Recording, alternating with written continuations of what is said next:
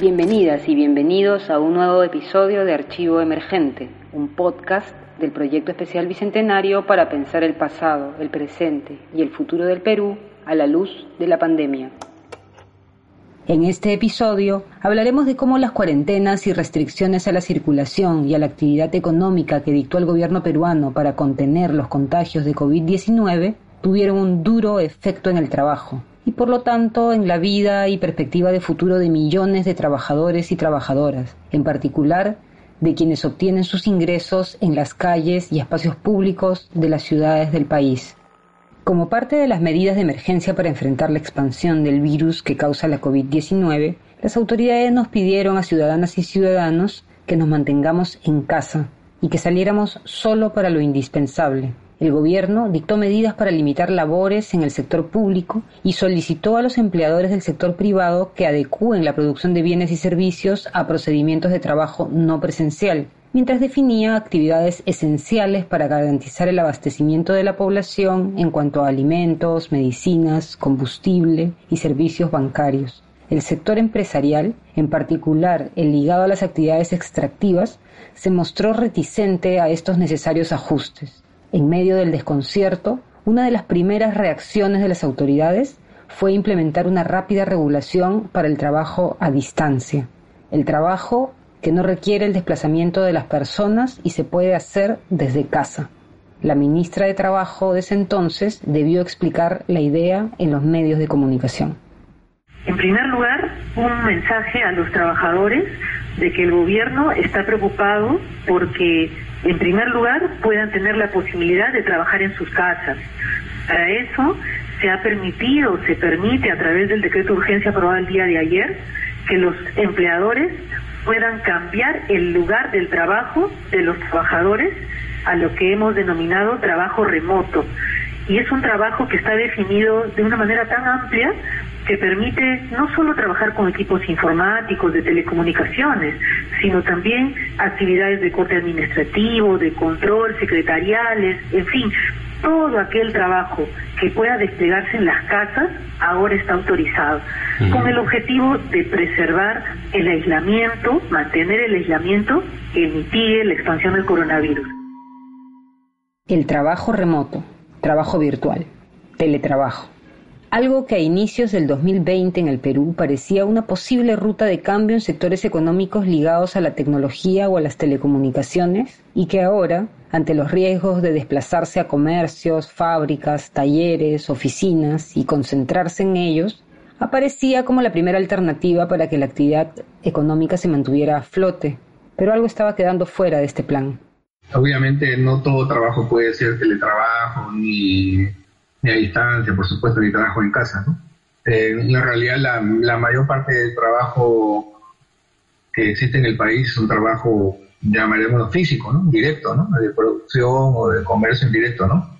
Entonces, es, es evidente que la venta en las calles no, no, no, puede ser teletrabajo, no puede ser ninguna, ninguna de esas cosas, ¿no? Entonces, yo creo que eh, pensar que es posible resolver el problema laboral con este tipo de perspectiva es obviamente inútil. Digamos que el problema, desde mi punto de vista, es integral. ¿no? Eh, no es el problema solamente de un sector o de, de, de, una manera de, en la cual está en la ley laboral, sino, digamos, incluir la cultura, nuestra forma de ser, múltiples dimensiones, ¿no? Quien esto nos dice es Jesús Cosamalón, un historiador peruano que ha estudiado el modo en que factores tales como el cambio demográfico, la migración y la etnicidad dieron forma al mercado de trabajo en nuestro país durante su primer siglo de vida independiente. Más recientemente, Cosamalón ha publicado El Apocalipsis a la vuelta de la esquina, Lima, la crisis y sus supervivientes 1980-2000, una investigación que mira el trabajo a partir de su desbordante presencia en el espacio público y recurre a la voz de las y los trabajadores para entender las brechas entre su intensa actividad económica y la insuficiente cobertura estatal. Una noción fuerte en su libro es la de supervivencia, un tema terriblemente vigente cuando pensamos en las alternativas laborales en tiempos de pandemia. ¿Hace cuánto que estás buscando trabajo tú? Hace cinco meses. Nada hasta ahorita. No hay nada. ¿Qué tipo de trabajo estás buscando tú? para venta de polos o para calzados. No estamos como para buscar mucho. No, ni para escoger, sino a lo que caiga nada más. Pero nosotros no sabemos la verdad dónde estamos yendo. Están caminando sin rumbo, nada más. No, sin rumbo, porque queremos trabajar. Nosotros tenemos tres hijos, que vamos, vamos a comer. Si no trabajamos no hay plata. Y bueno, también no nos ha dado un espacio para vender. Toda la mayoría de la gente que vive de lo que está trabajando. De arranque hay que decir que la persona que trabaja en la calle no, no hace porque qué bonito trabajar en la calle, qué excelente, qué, cómo divierto trabajar en la calle. No, en realidad muchas personas trabajan en la calle porque no tienen otra manera de ganarse la vida. La calle ha sido un recurso para la supervivencia de la gente desde que hay ciudad. O sea, que no es una cosa únicamente peruana, ¿no? La puedes encontrar en, en América Latina muy frecuente, no solamente en América Latina, vemos en el Oriente, ¿no? Solo algunas sociedades que tienen eh, otro tipo de, cobertura del Estado, donde que tienen seguros de empleo, mucho más, mucho más. Lo, han reducido, pero tampoco quedan eliminados. Hay una relación entre supervivencia en la calle y precariedad estatal, si quieres, o precariedad social, ¿no? Eh, y ahí es donde creo que también tenemos que aprender, desde mi punto de vista, a llamar las cosas por su nombre. Eh, esta corriente, quizá inspirada desde el punto de vista muy, si quieres, este, no sé, liberal, si quieres, neoliberal, de corte capitalista piensa de que el, vendedor en la calle es una suerte de pequeño empresario, ¿no Un emprendedor, un emprendedor que, que digamos, tiene un negocio, lleva adelante. Ya, puede ser, no lo voy a negar que en muchos casos la palabra puede caer a pelo para muchas situaciones, pero llamar a un emprendedor a una señora que con 75 años viene tamales en la calle, eso no es una emprendedora, es una señora que está buscando sobrevivir. Una sociedad que no es capaz de darle eh, bienestar a su personas mayores, digamos, mínimamente, es una sociedad que tiene que replantearse muchas cosas, ¿no? Un niño a los, a los 10 años viniendo en la calle no es un emprendedor, es un niño que en realidad tiene que sobrevivir porque debería estar en la escuela, debería estar, debería estar en otro lugar y no vendiendo en la calle, ¿no? Entonces, ahí es donde creo que eh, esta palabra emprendedor puede ser utilizada de forma inadecuada porque no es igual alguien que quiere hacer un negocio, no son lo mismo, ¿no? Eh, uno busca tener un negocio y, hacerlo crecer y, bueno, y convertirse en un, pequeño empresario con todo el derecho. La otra persona lo que quiere es tener dinero suficiente para comer hoy y mañana. Son problemáticas diferentes.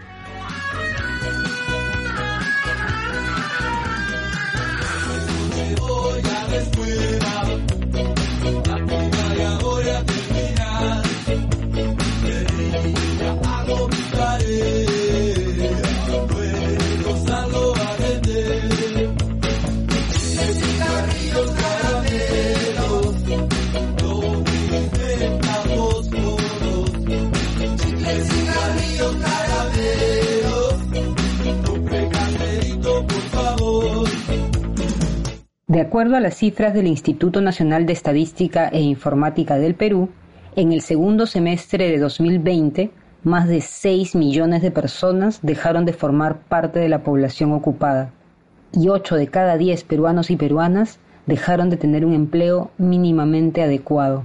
Todo ello detonado por la pandemia, sí, pero a partir de una estructura muy frágil, donde el sector económico formalmente constituido no genera trabajo suficiente ni en calidad ni en cantidad, y donde el autoempleo, la más de las veces precarios, es la forma de obtener ingresos para las grandes mayorías.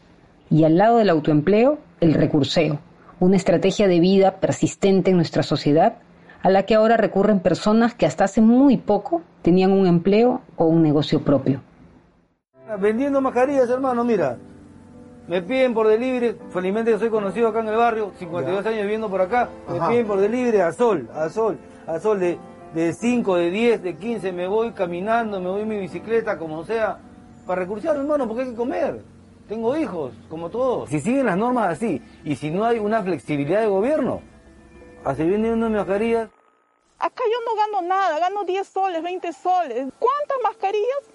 Para juntar 100 soles, que yo estaba acostumbrada en mi mano a contar de mil en mil los billetes. ¿Y ahora? Ahora los cuento de 10 soles en 10 soles. El trabajo aparece hoy asociado a la supervivencia, más que a un proyecto de vida o una identidad que muchas veces hemos celebrado en el Perú, el salir adelante pese a todo, trabajando. Eso de que el Perú es más grande que sus problemas. Cosa Malón nos habla precisamente de esos problemas.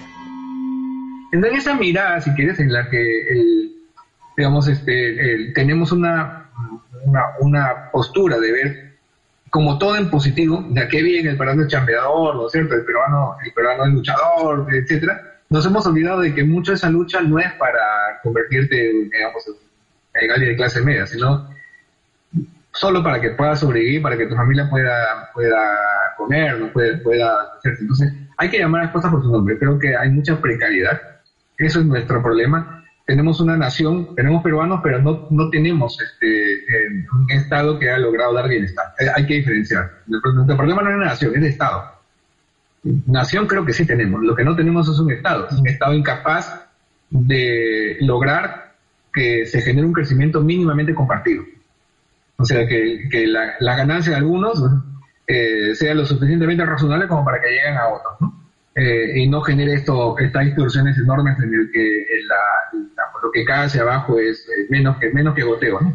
Que no dejen trabajar, ¿por qué no están votando? Nosotros pedimos al gobierno, por favor, que no dejen trabajar dos horas en la madrugada. Somos personas que no hemos recibido bono, nada. No queremos que nos dé el Estado. Que nos dejen dos horas trabajar en la madrugada. Que nos dejen vender porque tenemos que pagar cuarto. No tenemos casa propia. Lo único que le pido al presidente, por favor, que nos dejen trabajar dos horas todos hemos escuchado a las personas que hablan en la calle que en este momento los están desalojando en muchas calles, el, discurso es exactamente el mismo. Eh, sí, sé que me puedo enfermar, sé que puede ser peligroso todo esto, pero eh, no tengo otra cosa que hacer que vender en la calle, y eh, sacar algo para poder pasar, digamos, este, a la familia. No hay otra, mucho de precariedad, ¿no? en una sociedad, en un estado precario, 200 años después nuestro estado sigue siendo precario. Dos horas, 200 años. Este es Archivo Emergente, la pandemia y el país que imaginamos, un podcast del proyecto especial Bicentenario. A las 10 de la mañana a pleno sol, al atardecer cuando muere el sol. Abrumada por el calor, la mujer sigue aún parada en la misma esquina. Ofrece ganchos para ropa, accesorios que ella misma no usaría en casa, pues están de sobra. Los autos se detienen ante un semáforo y ella aprovecha de acercarse. Avanza y retrocede desde su posición, cual soldado al asedio. Resiste. Esta prosa poética de la escritora peruana Violeta Barrientos nos sitúa en una escena característica de nuestras ciudades. Una mujer que sin importar la hora del día o el clima, sigue parada en la misma esquina, esperando o asediando. Una esquina donde oportunidad y precariedad se encuentran en el cuerpo de una mujer, de una trabajadora. La mayor parte de personas que ven en la calle hay un grueso de mujeres. Eh, porque claro, para la mujer siempre ha sido más complicado el acceso al mercado, al mercado como trabajadora. Cuando se han hecho entrevistas a mujeres que trabajan en la calle, un argumento muy frecuente es que los trabajos tienen horarios inflexibles cuando tú lees entrevistas o entrevistas a muchas mujeres, te dicen que en realidad están más tranquilas trabajando en la calle. Son su propio jefe, no tienen que aguantar a nadie, eh, tienen, tienen su propio horario, abren a la hora que quieran y cierran a la hora que quieran, ¿cierto? Eh, administran su tiempo como quieren. Entonces, nuevamente ahí tienes una situación de género que, que, tiene muchos años. esa, esa situación de una mujer es la misma que, comparando, digamos, a la que tiene una mujer que sale de esclavitud en 1860. Una mujer que analfabeta, que, que quizá trabajó en el campo. ¿En qué otra cosa puede trabajar en 1860 si no es nuevamente en el campo? Y claro, el, salario, lo que gana es tan poco que probablemente sus hijos e hijas van a tener que repetir el, el proceso. ¿Por qué se hace eso? Pues en buena parte porque el Estado no, ha logrado dar servicios eh, públicos, digamos, eficientes. ¿no? ¿Por qué hay mujeres trabajando en la calle? Porque las opciones para las mujeres siempre han sido más complicadas. Las, opciones laborales siempre, eh, históricamente, han sido más limitadas por, por sobre todo educación, el acceso a la educación, ¿no? Que eso va cambiando. Eso sí no me queda duda que va cambiando para bien, ¿no? Va, mejorando el acceso a años de educación de las mujeres. En su estudio sobre la formación del mercado laboral entre inicios de la República y la primera mitad del siglo XX, Cosamalón nos habla de cómo alrededor del centenario de la independencia el país estaba en plena transformación. La capital se urbanizó y empezó claramente a despegarse del resto del país en cuanto a su infraestructura, su desarrollo y su diversidad socioeconómica. con la expansión de la educación superior y el aumento de las actividades profesionales, aparecieron nuevos actores sociales y nuevos modos de vida, también nuevos modos de consumo y demanda de productos de factura industrial. La producción se transformó. El protagonismo del trabajo urbano pasó de los gremios de oficios y de artesanos a los obreros y sus sindicatos. Además, solo entre 1920 y 1930 el empleo público triplicó su tamaño.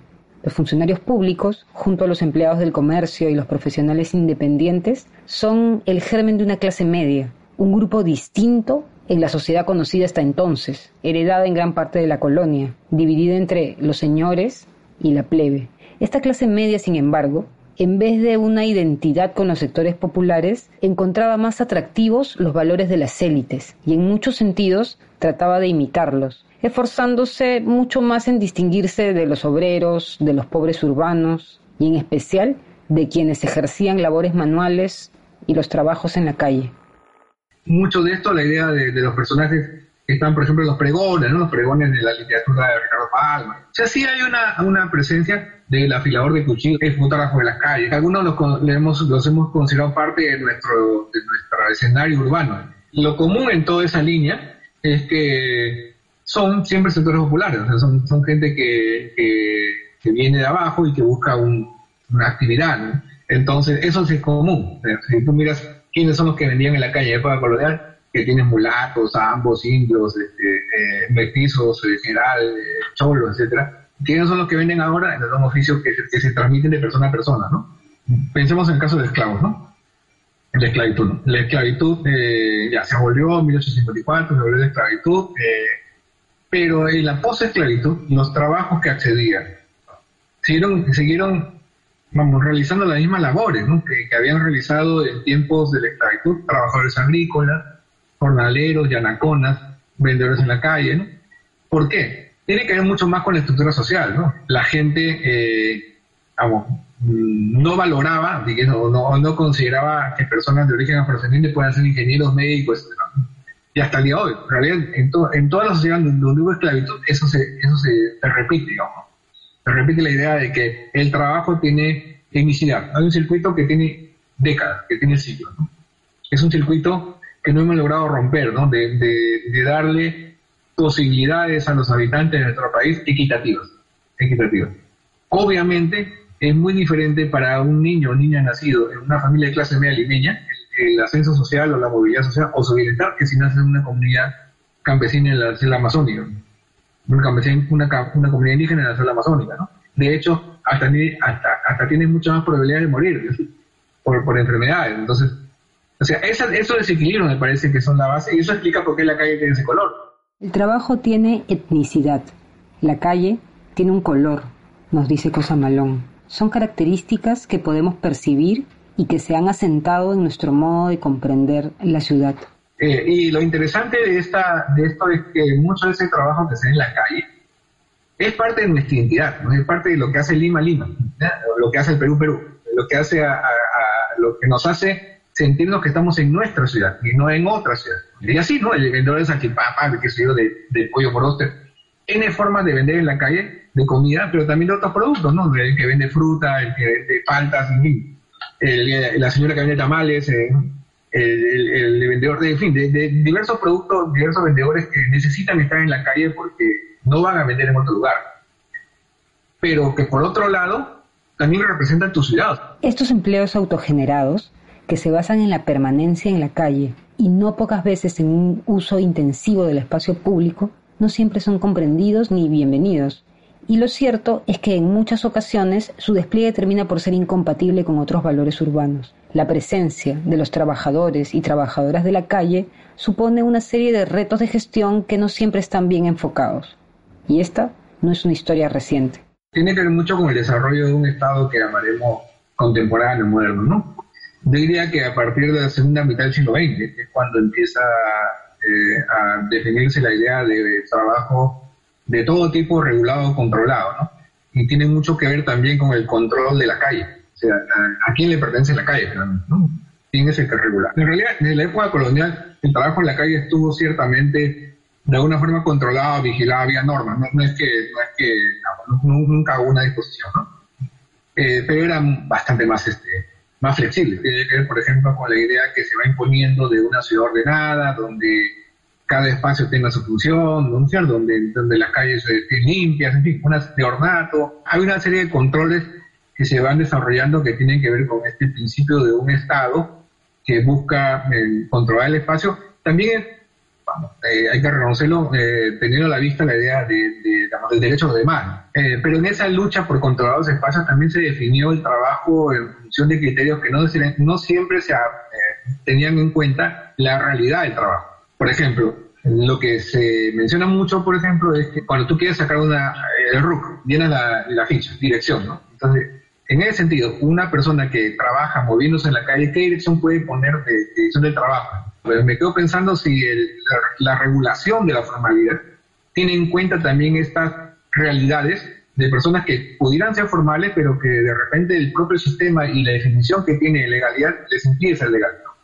Eh, como por ejemplo, ¿qué te digo? el vendedor de, de, moliente, ¿no? que, está en, la misma esquina hace 10 años, 15, 20 años no, no creo que la admitan como dirección del, del comercio, esquina con tal con tal. Para la mirada administrativa eso debe tener un número, una calle, o para la licencia. Entonces, entonces ahí, es donde comienza este desfase, si quieres, entre el, trabajo en la calle y la idea de que es informal.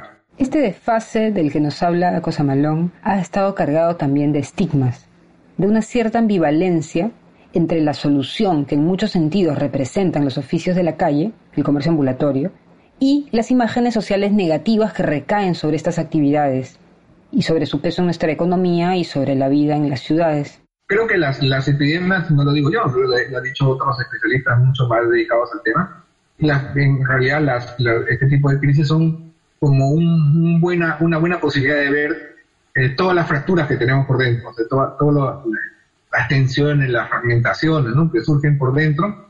Eh, porque en las crisis se, muestran, digamos, posiciones extremas, digamos.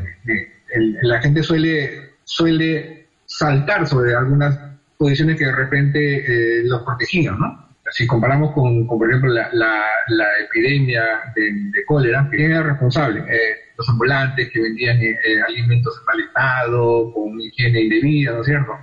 Correcto. pero también le compra, ¿no? O sea, si tú, si tú sabes que eso te puede ocurrir y lo haces, debe haber alguna, alguna situación que te obligue a eso, ¿no? Tiene, en ese caso tenía que ver con la precariedad económica, con la escasez, entonces, si tenías dos soles en el bolsillo y tienes que almorzar, eh, bueno, tienes que almorzar, pues no, no, no, te puedes quedar con hambre porque tienes que seguir trabajando, entonces no te queda otra, ¿no? Yo, mi, mi punto de partida es que la gente no, es, no siempre es ignorante, no sabe, la gente sí sabe, lo que pasa es que tiene razones que de repente tú no compartes para hacer algo, ¿no? O sea, no creo que la gente no sepa que se puede contagiar. Todo el mundo sabe que se puede contagiar. La pregunta es por qué arriesgas ir a comprar a un lugar donde quizás te puedas contagiar. De repente hay una razón que no compartes, pero existe una razón. O sea, por ejemplo, el precio, este, no sé, la, eh, la calidad, algo, ¿no? Algo. Pero no le preguntan al comprador, le preguntan a los vendedores, ¿qué es usted venido a la calle? Como si el problema fuera, o sea, si la cosa fuera tan fácil, tú puedes poner una manta vendiendo cosas en una esquina eh, y, atraes a la demanda, pero no es así, pues no, la pones, no pones tu, puesta en cualquier lugar de, Lima. Esa ambigüedad tiene que ver también mucho con las autoridades, porque las autoridades, por ejemplo, en esta misma pandemia han oscilado entre, ya, los toleramos, los reubicamos y los desalojamos. Primero tratar de ordenarlos, reconocer que pueden trabajar, ¿no es cierto? Segundo, darles otro espacio, a ver si van.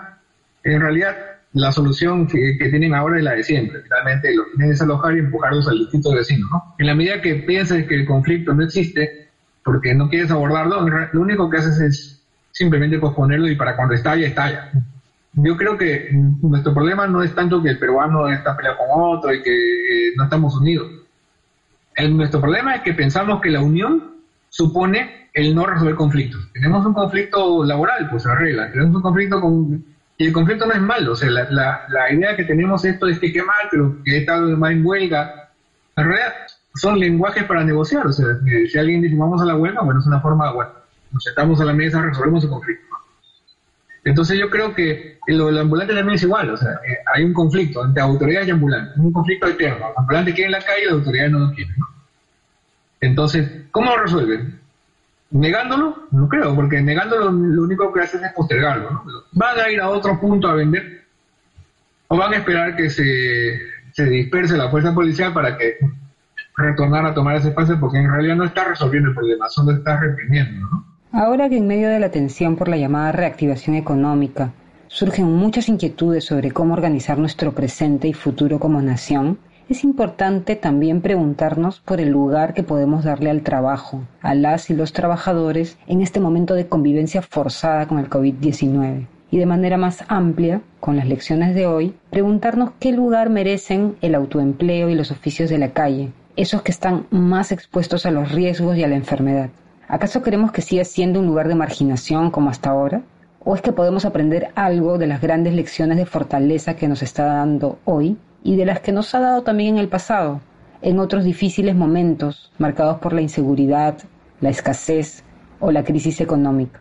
Creo que el, futuro del trabajo no consiste en pensar de que todo va a ser vía remota, porque también creo que tiene que ver mucho con la cultura que tenemos, la, cultura, estamos todavía de sociabilidad. Y creo que para bien, o sea, no, no estoy diciendo que mal, al contrario, me parece que es, desde mi punto de vista, un rasgo muy saludable que hayamos mantenido esa idea del vendedor, del contacto, ¿no? de la casero, casera, ¿no? de, tener cierta familiaridad. ¿no? Creo que eso es lo que eh, es importante. Pero por eso que ese tipo de cosas queda fuera digamos, del planteamiento de, trabajo. Y queda fuera porque creo que la mirada que se da es una mirada hasta cierto punto fragmentada. O sea, se piensa en el trabajo sin, el, eh, sin la característica cultural que tiene el trabajo sin, sin, el, sin el ingrediente cultural, ¿no? El trabajo de, del vendedor incluye una forma de sociabilidad, ¿no? O sea, no se va a resolver con supermercados. Ahora sí ha empezado a, aparecer cuando vendedores de mercado tienen WhatsApp, tienen redes, tienen Yap, y entonces hacen entregas a domicilio, eh, pero es, nuevo y tampoco creo que cubre a todos. En realidad es a cierto tipo de vendedores, ¿no? Y hay productos que de todas maneras el comprador quiere verlos antes de comprar, quiere escogerlos, digamos, antes, antes de que te los envíen. Creo que el equivocado también es pensar que todo trabajo en la calle se va a formalizar si entendemos por formalidad que va a tener un local, un espacio, imposible. E, eso es contra, contra la realidad, digamos. Parte del trabajo en la calle quizá puede entrar a locales, quizá, pero parte del trabajo en la calle en realidad no va a entrar a locales. La, la, la señora que vende chicle, galletas, este, eh, agua en una esquina, no va a entrar a una tienda. En realidad, además porque ni siquiera, no porque digamos, no pueda, sino simplemente porque para el propio comprador es importante encontrarte en una esquina. Porque tenemos que ser flexibles para considerar que algunas cosas van a ocurrir en la calle, pero también porque le dan color, o sea, le dan vida, le dan, este, le dan personalidad, ¿no? No son calles vacías, ¿no? Eh, pero, por supuesto, eh, con esto no estoy, tratando de decir de que deben estar sin regulación, no, no, deben cumplir con todas las normas, que se han mostrado que sí pueden cumplir. todos se han adaptado, ¿no? Tú ves ahora, los vendedores en la calle con mascarillas, con normas de higiene. O sea, no es que estén en contra de las normas. Eh, son totalmente capaces, como todos, ¿no? De cumplir, adaptarse. Pero también tenemos que reconocer que necesitan el espacio de la calle para ganarse la vida pero también nosotros necesitamos que esté ahí parte de nuestra, identidad cultural, ¿no? Este es Archivo Emergente, la pandemia y el país que imaginamos, un podcast del proyecto especial Bicentenario.